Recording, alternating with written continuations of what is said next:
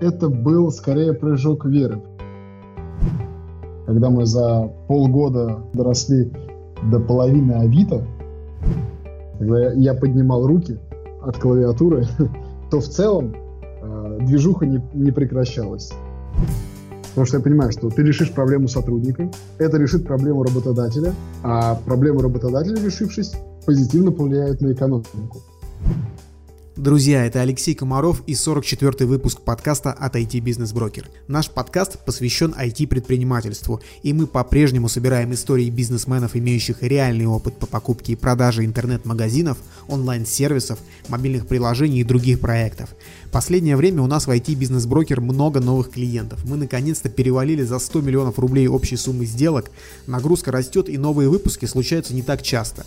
Поэтому я воспользуюсь случаем и расскажу сразу о двух активностях, которые мы планируем в ближайшее время весной. Итак, если вы собственник интернет-бизнеса и задумываетесь о его продаже, то вам будет интересен наш вебинар «Как продать интернет-бизнес», на котором мы разберемся в нюансах оценки интернет-проектов и обсудим, как и где искать покупателей и какие ошибки предприниматели чаще всего допускают на пути к сделке. Вебинар состоится 31 марта 2020 года в 18.00 по Москве.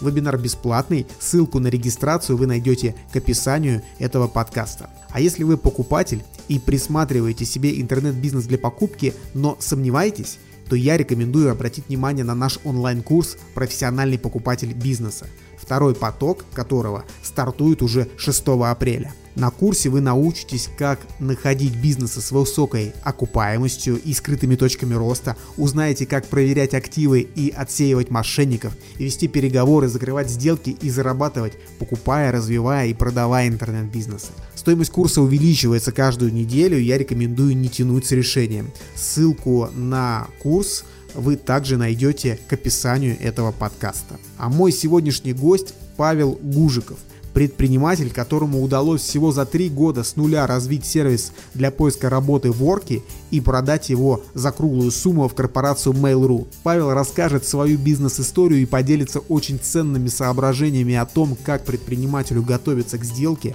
как искать покупателей и что в этом процессе самое главное. И я рекомендую дослушать до конца. Я сам в процессе разговора увлекся так, что забыл попросить Павла порекомендовать нашу традиционную книгу в конце выпуска. Но выпуск точно не стал от этого хуже, потому что история Павла сама по себе достойна отдельной книги. Павел, приветствую. Алексей, день добрый. Я когда готовился к разговору, прочел, что ты в начале карьеры работал в «Газпром Медиа». Все правильно?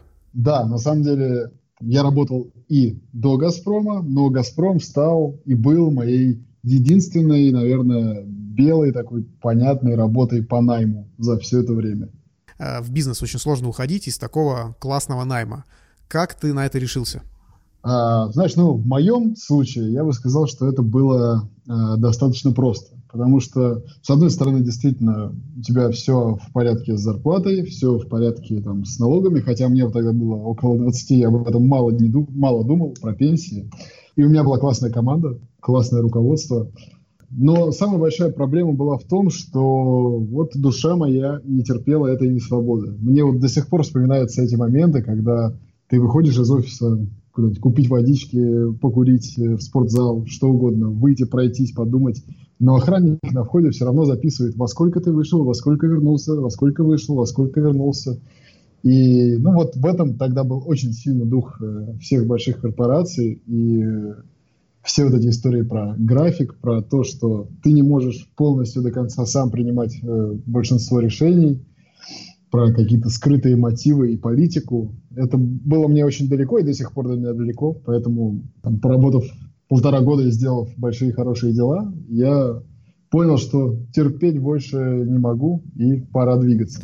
А ты начал заниматься своими проектами параллельно, еще работая, или это был такой прыжок веры? Да, но на самом деле это был скорее прыжок веры, потому что а каких-то определенных проектов не было. А, мы встретились тогда с человеком, с которым работали до этого, пересекались, и просто стали сидеть и думать, М, окей, что вообще есть на рынке. Слова стартап тогда особо не было.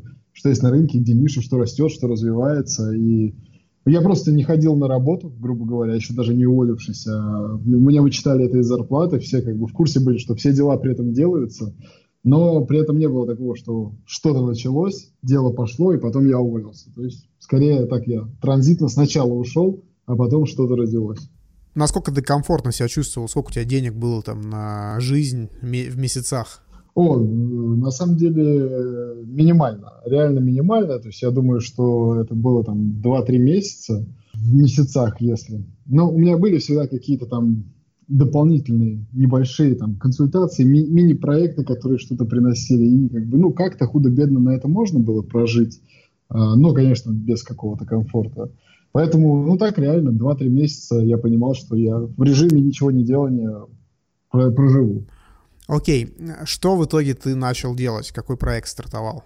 Насколько я помню, а, тогда одной из наших идей было сделать а, интернет-эквайринг, Тогда это была не особо развитая а, история. Был, конечно, Паша Рублевский со своим, честно говоря, сейчас даже уже не помню, как он называется, интернет-эквайрингом, а, который процессил, в общем, много всего, там, и включая порно, и с оборотами там было все в порядке, но не было вот таких продуктов, которые ты клик-клик подключил оплату на сайте.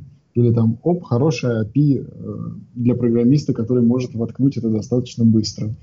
И мы вот решили пойти по этому пути. В то же время зародился как раз Pay Online, который сейчас достаточно большой. Вот наш проект назывался Active Pay. И это был интернет-эквайринг для там, малого и чуть-чуть среднего бизнеса. Угу. Насколько он был успешен? Что с ним сейчас? Ну, он был такой среднеуспешный, э, вяло текущий, на самом деле. То есть мы хорошо подросли, мы пробовали много методик роста, там и продажники, и разные доступные тогда в минимальном количестве перформанс. А, ну, дошел до какой-то стадии, и я тогда отделился а, от этого проекта, от той команды, которая его делала, ушел немножко в другую сферу.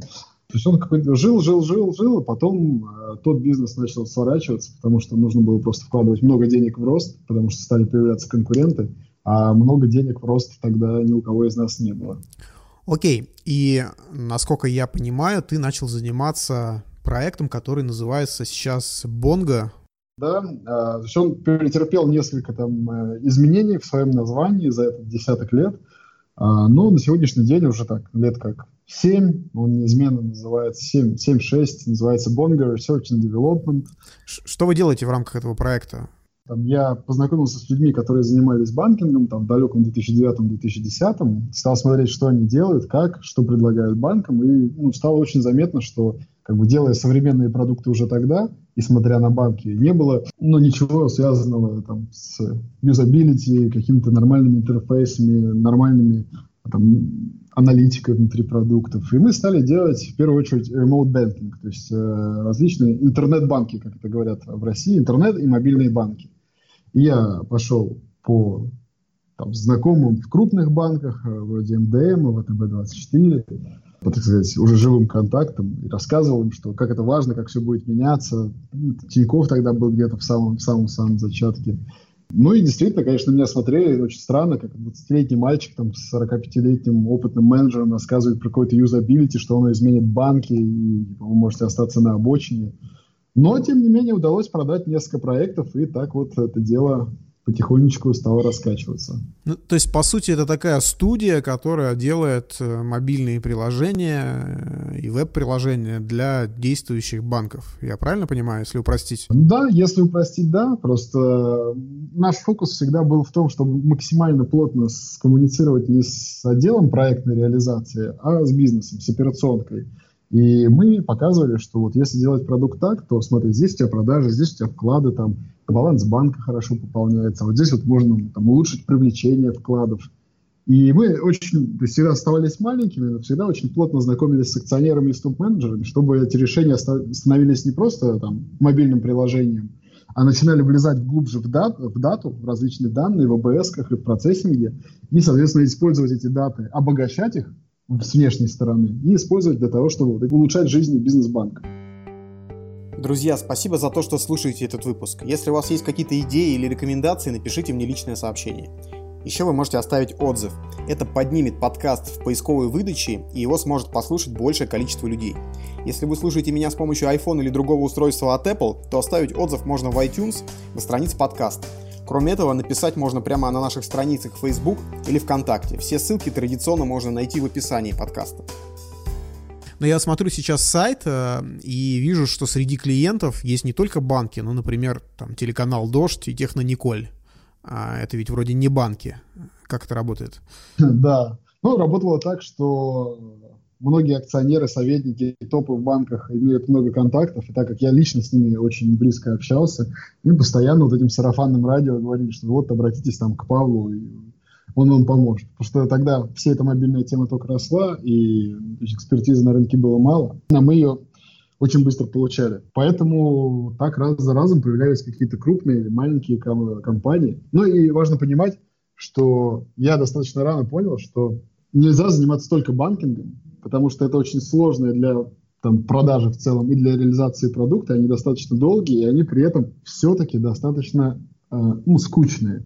Потому что всегда есть моменты, что ну, банк костный, он боится экспериментов, а тебе там может юрист или бухгалтер что-то подсказывать в дизайне, и, ну, как бы, тогда это было супер популярно, и с этим было сложно бороться. Поэтому время от времени мы сами целились на то, чтобы, во-первых, брать какие-то сторонние, более интересные проекты, где можно проявить, вставить больше технологий, больше поэкспериментировать.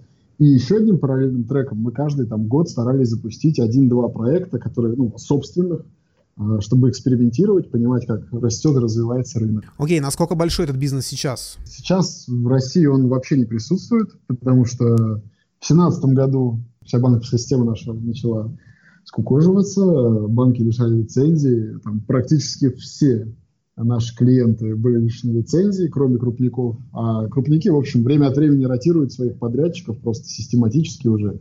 Поэтому, когда наши там, самые большие контракты истекли, мы просто перестали продавать в России и за это время, так сказать, получив несколько клиентов за рубежом, стали вот этот бизнес именно вот такой зарубежная выручка живет, само развивается, там технологии лучше воспринимаются и в общем, мы не стремимся эту разработку для банков в России как-то вернуть на сегодняшний день.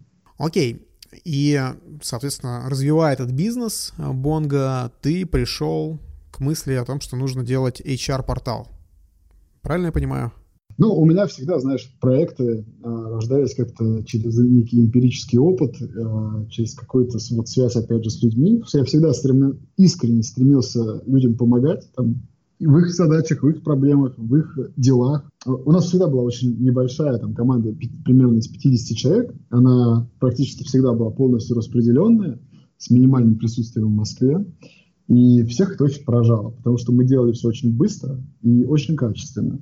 И в какой-то момент люди стали обращаться ко мне, типа, Паша, а можешь там нам найти там программиста, можешь менеджера, там, ну, ты, типа, явно находишь классных людей, и помоги нам, пожалуйста. А, и как-то я реально, наверное, полгода просто посвящал этому какое-то количество времени, потому что ну, время было достаточно, я все, сам себя достаточно хорошо стараюсь разгружать. Было время, я людям помогал, потом понял, что э, окей, как бы тема людей очень актуальна. Она всегда была актуальна, потому что люди твой основной капитал. Я стал смотреть э, вообще, что происходит на рынке, как то, что мы знаем, можно применить.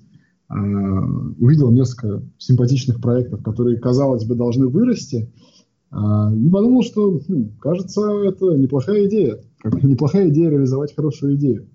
И мы ее сделали. Я, правда, не назвал бы его именно как HR-порталом. То есть это скорее такой job classified или marketplace в типичном понимании. Окей, okay, а как ты решился стартовать такой бизнес там при наличии HeadHunter, Суперджоба на рынке и других сайтов? Хм, знаешь, раньше мой ответ обычно был оригинальным, сейчас многие, много проектов, поэтому многие говорят, совершенно, мне кажется, разумную истину, что а, когда ты не представляешь, насколько сложно тебе может быть, а, тебе реально намного проще начать. Поэтому ну, я так нарисовал некую модельку, представил, что окей, ну, может быть, вот так круто, вот так средний, вот так плохо. Ну, самое плохое, что это все умрет. Думаю. Но мы не так много потеряем, чтобы а, попробовать. И это было реально очень просто. 15 марта 2016 года мы сделали, заложили, там сказать, первый кирпичик, сделали первые картинки, и в августе, даже в июле, по-моему, у нас уже был готовый ап, такой большой MVP хороший, с которым мы просто по записной книжке фактически я пошел по HR, HRD, по крупным компаниям и стал это показывать. И это нам ну, стоило очень дешево, потому что вся команда in-house, и то есть финансовых потерь никаких нет, маркетинг тебе изначально не нужен, ты условно там утрированно тратишь там, миллион рублей на это, плюс-минус, и, и проверяешь эту гипотезу. И учитывая, что мы делали это а, до этого, там, до 2016 года, старались каждый год, а, ну, то есть просто уже как бы рука набилась, ты понимаешь, что если этого не делать, то ничего тебя особо и не выстрелит большого. Ну, то есть ты имеешь в виду, что ты свой опыт заказной разработки там применил в собственном продукте? Ты про это, да? А, ну, в том числе, да. Но до 2016 года мы тоже запускали различные небольшие проекты. Какие-то из них э, ну, там в разном составе партнеров, с разной разработкой. Какие-то из них там умирали, какие-то мы действительно продавали. Ну, там за несущественные для интернета деньги, то есть не какие-то суперкейсы. Какие-то до сих пор из них живут. Э, там приносят, сейчас уже там по 100 тысяч рублей в месяц, то есть на них, в принципе, особо смотреть нет смысла. То есть мы понимали наши риски, понимали наши возможности. И поэтому имея этот большой достаточно опыт, уже тогда решили, ну, а почему бы не попробовать? Хорошая идея. Окей, э, ты сказал, что вы собрали MVP, и ты с ним пошел продавать по знакомым в HR. То есть правильно я понимаю, что точкой роста вначале было то, что какие-то знакомые тебе агентства, кадровики размещали там вакансии? Да, все верно. На самом деле там, для нас э, первым человеком, который во все это поверил и вот просто зарядил меня верой в то, что все должно получиться, это Гульнара Гаишния. Это главный человек по найму в Burger King. Я помню, как мы приехали к ней, я все это показывал, и она сказала мне, вау, Павел, это реально классно, это очень большая штука, это очень соответствует трендам, ну, знаешь, не просто с точки зрения там, того, что это мобильное приложение, а с точки зрения того, как меняется найм, и что наше приложение позволяет найму быстрее меняться и быстрее становиться эффективным. Ну и, в общем, рассказала, что, что здесь действительно важно. И тогда я вдохновился и стал ходить еще больше по всей этой записной книжке. И да, точкой роста, конечно, вот стали вот эти первые там десятки компаний, которые, которым говорят просто там давайте нам вашу ликвидность, дайте нам вакансии, любым образом мы вас заберем их, там спарсим, что хотите сделаем, добавим в наше приложение. Главное, чтобы там дайте нам одного рекрутера, который будет забирать оттуда отклики, чтобы вы поняли, что это работает. А как ты это продавал? Ведь, ну, не секрет, что проблема любого маркетплейса а это там курица и яйцо. То есть, если ты собираешь вакансии, то откуда тебе брать, собственно, этих работников? Как, как ты решал эту проблему? Да, ну, это тоже, знаешь, такой путь длиной в год, на самом деле, оказался. Потому что, конечно, мы набрали вакансий, и тогда вот как раз начал происходить этот коллапс на банковском рынке. И у нас ну, стало все достаточно нестабильно с точки зрения там, своих финансов. И вдруг мы стали немножко не готовы там, к нашим планам вкладывать в маркетинг этого проекта. И мы стали ну, как бы двигаться вот с этим закруглением бизнеса в России, как-то перераспределением средств и так далее. И проект вот в таком вялотекущем режиме, там, с некоторым количеством вакансий жил, э, там, про, прошел Новый год с 16 на 17 и только вот к лету 2017 года у нас фактически наконец появились силы, там, моральные, физические, финансовые, к тому, чтобы снова его двигать. Ну, я, я для себя принял такой факт, что а, проблема действительно существует, это курица и яйца. Но я посмотрел на нее так, что сотрудник, соискатель, если придет э, как бы на Job Classified, и там будет 5 вакансий, или там не будет вакансий, или там будут вакансии, на которые никто не отвечает, потому что интерактивность была одним из наших важных плюсов, то он свалит, и когда ты второй раз к нему придешь, там неважно, через перформанс-маркетинг, он увидит это и вспомнит, что не, это лажа, не буду даже устанавливать этот этап. А работодатель, в свою очередь, особенно крупный, а, он может подождать. То есть пока ты заберешь у него вакансии, пока он, обучишь там каких-то его рекрутеров этим пользоваться. Э, то есть, ну, реально проходит там месяц-два. И мы решили, что окей, мы привлечем сначала рекрутеров, э, немножко попросим их подождать, пока наберется некая там критическая там минимальная масса, и тогда включим перформанс-маркетинг, и тогда мы начнем лить кандидатов, и тогда э, дело пойдет, и мы вот поверили в такую историю. Ну, то есть вы вручную добавили вакансии, а соискателей привлекли в конечном итоге через рекламу. То есть был такой путь. Да, все верно. Окей. А как в целом развивался проект? Были ли инвестиции? Или вы на свои делали все? Сначала достаточно долго все делали на свои, потом, когда поняли, что рынок прям горячеет и все растет, к проекту присоединился там, один мой партнер. Нельзя назвать это какими-то внешними публичными инвестициями. Он присоединился, закоммитился, и, в общем, мы так вдвоем и дошли до момента продажи. Угу. А была ли цель, э, в принципе, продать бизнес? В какой момент такие мысли возникли? Я хоть и романтичный чувак, но на самом деле, конечно, понимал, что в какой-то момент это нужно будет сделать. Ты растешь, но кто-то на рынке умирает, кто-то становится более мелким, более мелким, ты его обгоняешь, их всех постепенно, но кто-то снова появляется. И в какой-то момент, когда мы были уже достаточно большими, я просто увидел, что, ну, действительно, нужно, нужно быть еще больше. То есть, чтобы продолжать эту конкуренцию, нужно быть еще больше. И, ну, тут уже вариантов в России не так много. Окей, okay. как возник вариант с Mail.ru?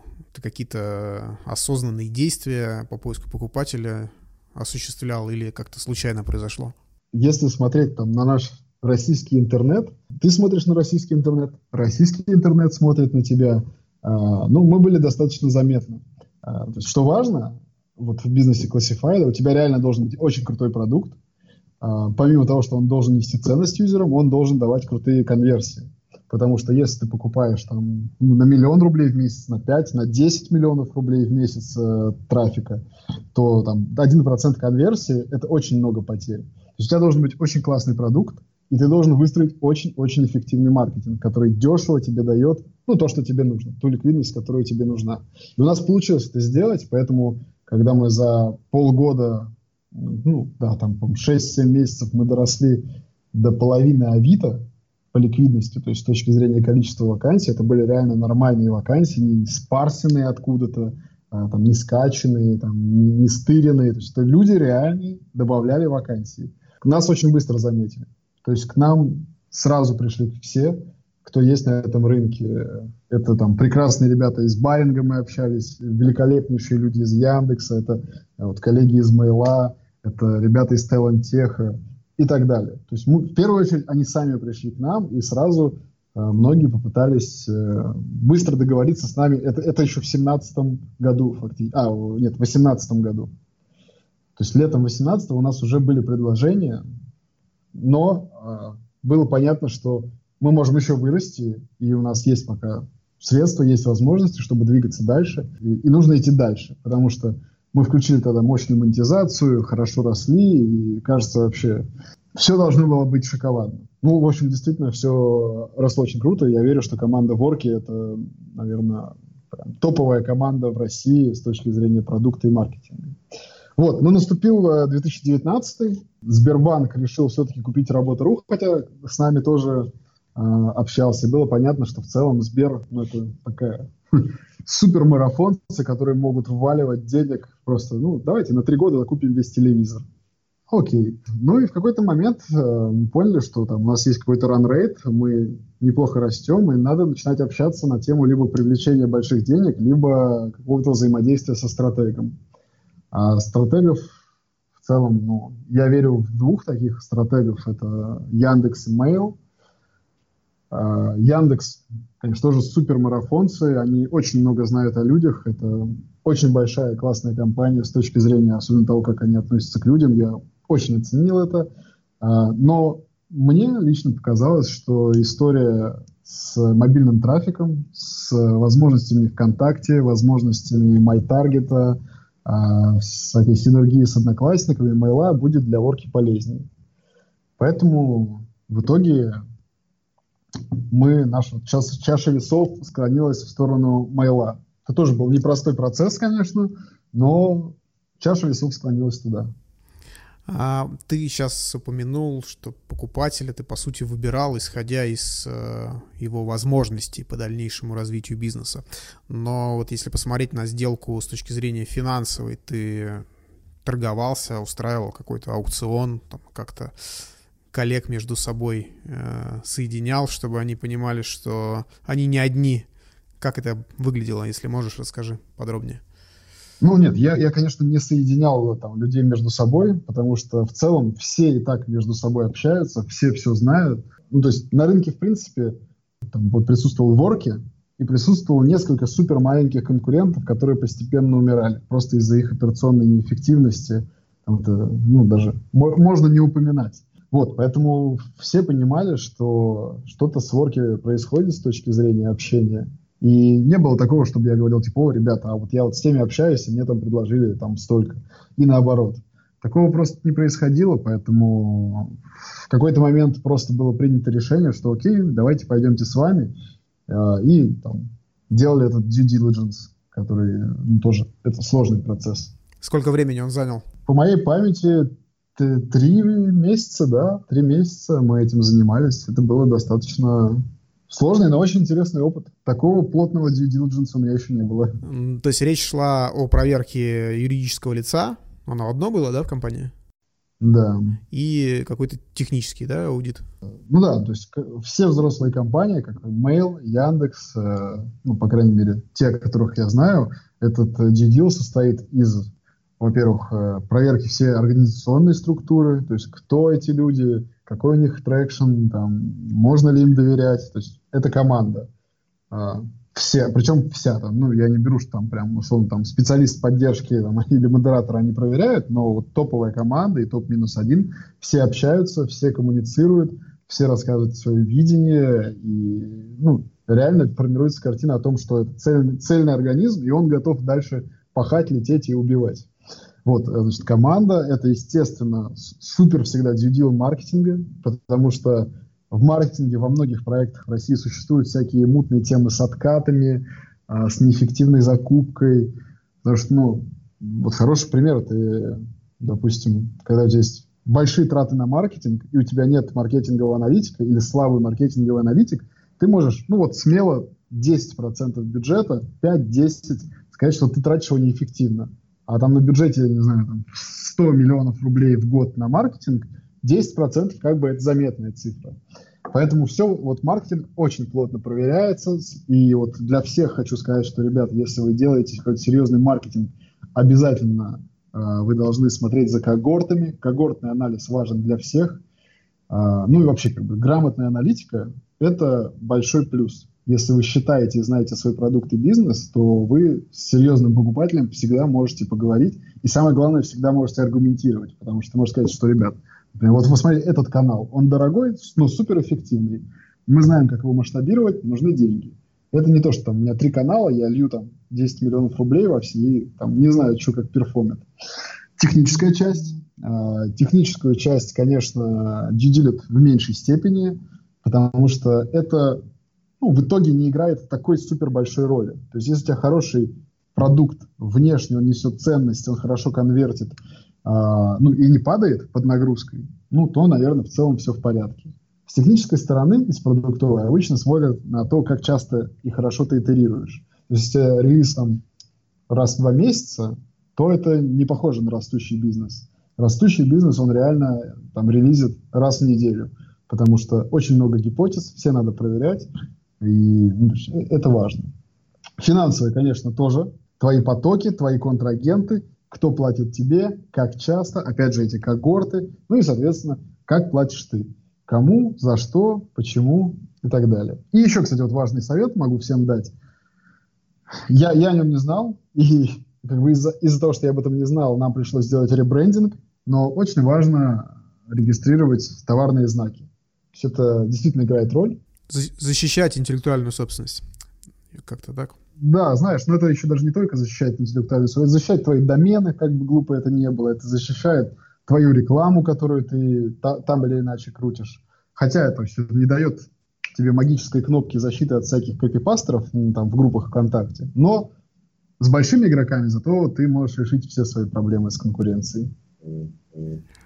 Окей, ну не секрет, что такие компании, как Mail.ru, Яндекс, когда они кого-то покупают, то чаще всего они выдвигают серьезные требования к фаундеру на предмет того, что он оставался в компании и дальше ее драйвил вместе с командой, как там основной движитель такой. Были ли такие условия к тебе? Mail в этом плане оказался вполне лоялен. То есть у нас не было каких-то жестких договоренностей. Это был вопрос там, моего личного выбора. Ну и в большей мере это вопрос моего выбора был благодаря тому, что у нас была очень сильная операционная команда, То есть у нас каждое направление было отстроено, и как бы, когда я, поднимал руки э, от клавиатуры, то в целом э, движуха не, не прекращалась. И вот на этих э, всех движениях в целом Ворки продолжает развиваться. Поэтому э, ну, ко мне таких требований не было. Поэтому в какой-то момент я понял, что да, окей, наверное, здесь очень классные эксперты и менеджеры там, мейла, а, и они лучше умеют в огромные маркетинговые траты и в продукт, который работает уже не на десятки, там, не, не на десяток миллионов, допустим, кандидатов, а на реально на, на там, под сотню. Ну, представим аудиторию ВКонтакте. Ну, и я понял, что мне действительно хочется сделать уже что-то что новое. Ворки — это большая штука. Я рад, что она двигается дальше, но я понял, что мне нужен новый вызов в этой истории моей жизни. Какие эмоции ты испытал, закрыв сделку? Это, это сложный вопрос. Тебе было жалко расставаться, ты не хотел, ты там сомневался в последний момент, как часто бывают, и, или нет, или там перекрестился и, и забыл? Ну, нет, я, честно говоря, точно не сомневался. Я понимал, что это хорошая опция. Самые грустные части, наверное, были в том, что шикарная команда потрясающих людей, с которыми я общался каждый день и получал их энергию, а, она осталась. Это классно для них, потому что они получают потрясающую экспертизу. А, но соответственно, я там, уже не общался с ними каждый день, и вот этот вот круг любви, он заставил меня немножко грустить, потому что чуть отошел от меня. В остальном, я считаю, что все получилось здорово, и я, я не, испытал, не испытал облегчения, я не испытал горечи, скорее, окей, мы все сделали хорошо, это было своевременно, и мне понравился этот путь. Спасибо за всем сложностям и радостям, которые там были. Вот примерно так.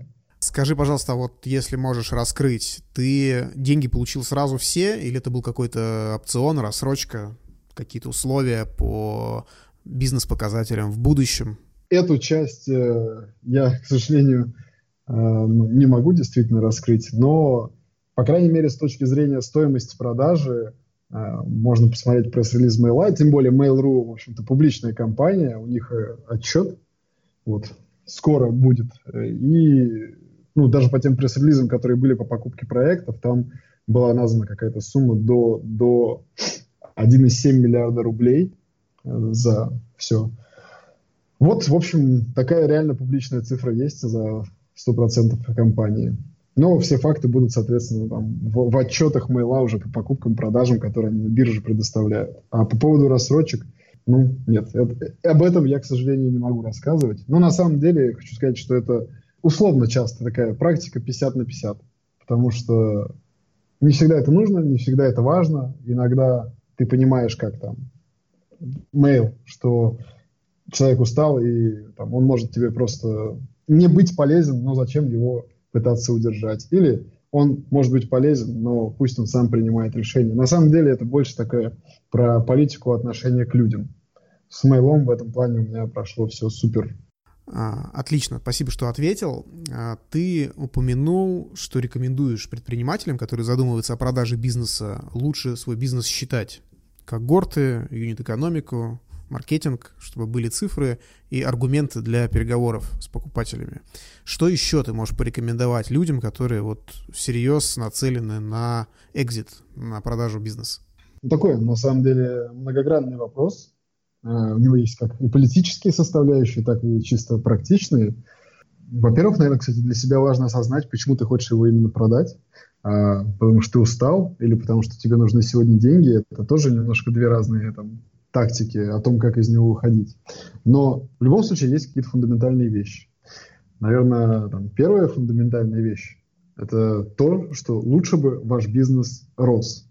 И рост там не на 3% в год, потому что продуктов, которые растут там на 3% в год, их э, достаточно много.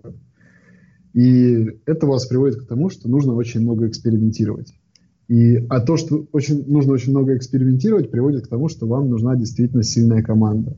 Очень много э, стартапов пытается выехать на том, что есть, допустим, какое-то одно имя, то есть ты нанимаешь клевого продажника, или ты сам где-то работал, и это позволяет тебе там делать какие-то красивые пресс-релизы. Но, как показывает практика, это все ну, работает только на около государственном уровне. Потому что в конечном счете у тебя есть как покупатели, у тебя есть э, какой-то там supply-demand, некоторые стороны твоего проекта, и если они не будут получать каждый день какую-то ценность, то ты не будешь расти, и все. И в целом это уже скорее стагнация. То есть фундаментально нужно очень много экспериментировать, чтобы быстро расти. Такой бизнес всегда будет интересен. Там, вторым пунктом это приводит нас к тому, что если ты очень много экспериментируешь, то ты будешь интересен не только какому-то одному конкретному покупателю. То есть ты должен какие-то сигналы все-таки подавать, что, ну окей, там, Вася, ты не мой, ты не мой последний шанс выйти из этого бизнеса. Такая история про, про то, чтобы действительно уметь ждать. Это история про то, что когда ты сидишь на переговорах и возникает какая-то пауза, ты не должен начинать э, из некомфортности, из некомфортности говорить первым. У тебя должна быть какая-то уверенность и сильная позиция. Что еще хорошего стоит отметить для тех, кто хочет продать свой бизнес? Расти, имей хорошую команду, создавай конкуренцию. Но мне кажется, что это прям э, основные вещи. Просчитайте, мы уже сказали. Без этого реально у вас очень мало аргументов. Окей, ты вначале, когда сейчас отвечал на мой вопрос, упомянул, что есть разные тактики. Тактика, когда ты устал, и тактика, когда ты по-моему, ты сказал, что не знаешь, что делать с этим бизнесом, да, в смысле, как его дальше развивать. Вот э, о чем ты хотел сказать? В чем разница в тактике? Я думаю, что это вопрос управления собственными ожиданиями. Иногда ты делаешь бизнес с каким-то там конкретным планом и целью, не знаю, продать его за 100 миллионов долларов, а по пути может произойти разное. Ты можешь реально как устать, так и не устать, но потерять веру. И вот в разных твоих мироощущениях, жизнеощущениях в конкретный момент, там, они могут стать функцией от того, что ты задумывал в начале, и это может разрушить всю сделку, потому что ты вроде устал, ну, как пример, например, устал и просто хочешь выйти, но все равно пытаешься продать это как бы как компанию на 100 миллионов. И ты как бы противоречишь двум своим целям. Это, наверное, то, то тоже, чему научил меня там и Ворки, и другие проекты, что а, нужно реально почувствовать себя и понять, что ты хочешь. Потому что, наверное, да, я мог там остаться в мейле и э, зарабатывать что-то еще потенциальное, там дальше расти, расти.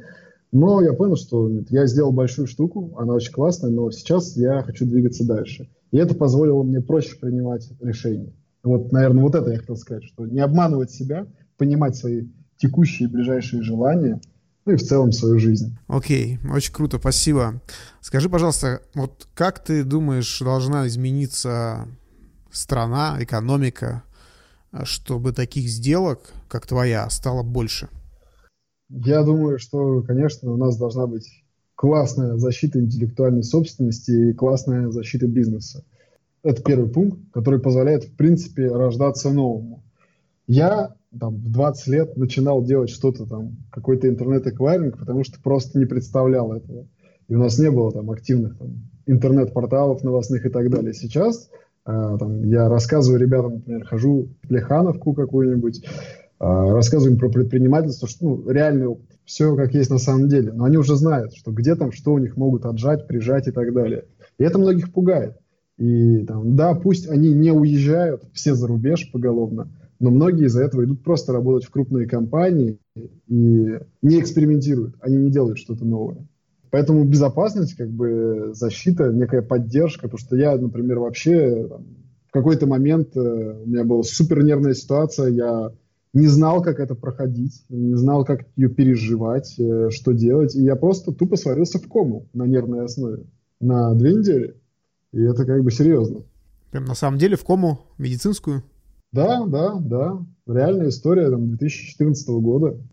Вот, это все было на нервной почве, и поэтому, кстати, я и стал, в общем, много общаться с молодыми, чтобы рассказывать им, что как бы, есть проблемы, они решаемые, там, не надо там страдать слишком много, все решается. То есть это первая часть, реально некая безопасность и понимание того, как бы влево, вправо, какие есть движения, какие решения, какие проблемы, как кому подступиться и так далее. А вторая большая часть это то, чтобы у нас была какая-то расширялась диверсификация тех, кто кто может купить, кто может инвестировать. И это реально тебе дает возможности. Ты можешь в Европе очень много компаний подключить. Очень много компаний в Европе и в США понимают синергию. То есть ты там, берешь деньги у фонда, у фонда есть еще 20 там, компаний внутренних, они все это смешивают, дают тебе клиентов, дают тебе много поддержки. А в России ты ну, вот реально так смотришь на это и понимаешь, что у тебя есть э, там Яндекс Mail, как самые крупные. Mail теперь со Сбербанком в joint venture. А, то есть Сбербанк немножко выходит из этой истории, остается вот именно Сбер, Сбер плюс Mail и Яндекс. Есть там небольшие отраслевые, там, большие, средние, Талантеха, например, такого рода.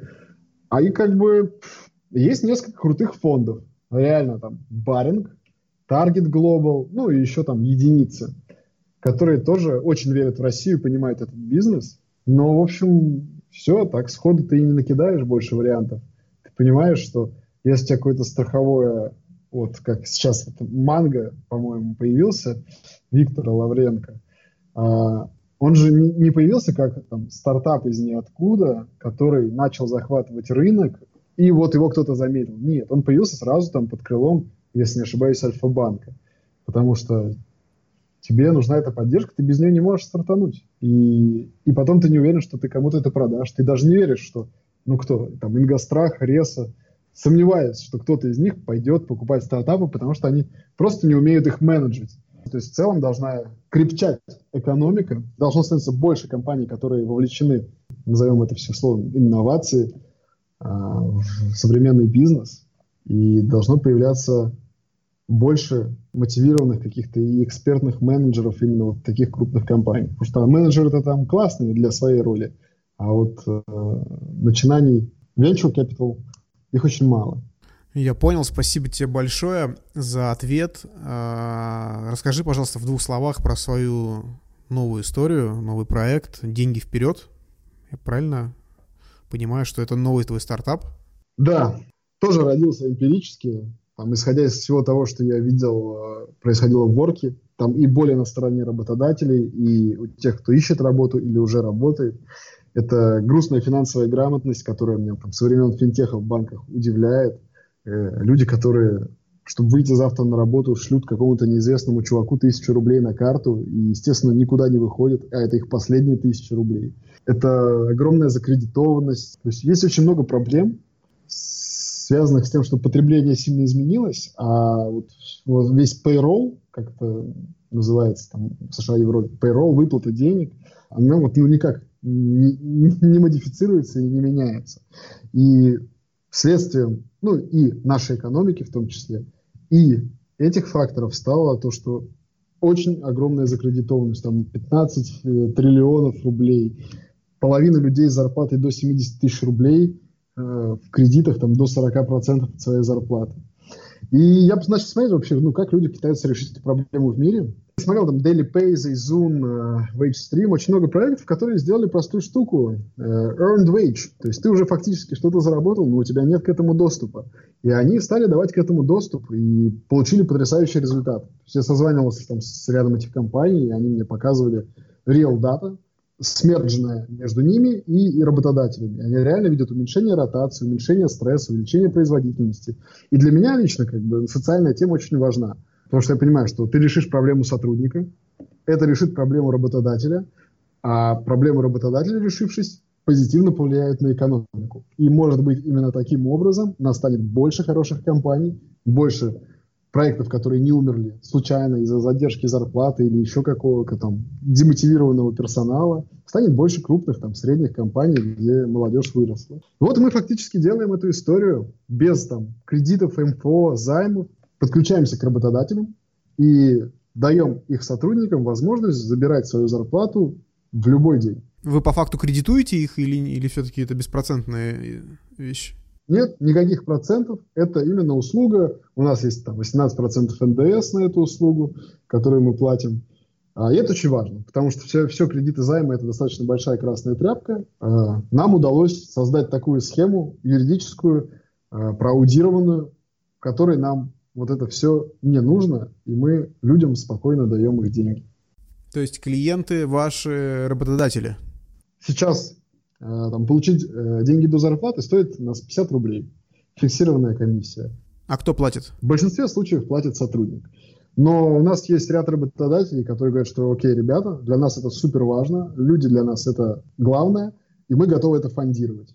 То есть они, условно, люди нас там на, за месяц набрали до зарплаты через нас, мы потом работодателю говорим, вот там 5 тысяч рублей с вас. И они это оплачивают, говоря, что да, сотрудники для нас важны. Конечно, это, это очень сложно э, для компаний, у которых там 5, 10, 15 тысяч сотрудников. Там, если каждый возьмет два раза в месяц до зарплаты по 50 рублей, это серьезные операционные расходы.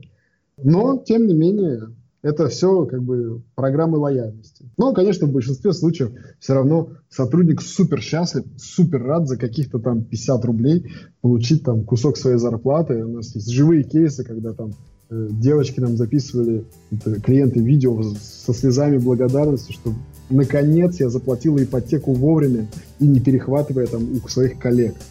Это, это реально как бы живые кейсы, это меня очень вдохновляет, и я вижу, что это реально очень своевременно и на рынке воспринимается супер классно. Супер. А, хорошо, что у бизнеса, у твоего нового проекта есть такая важная социальная функция.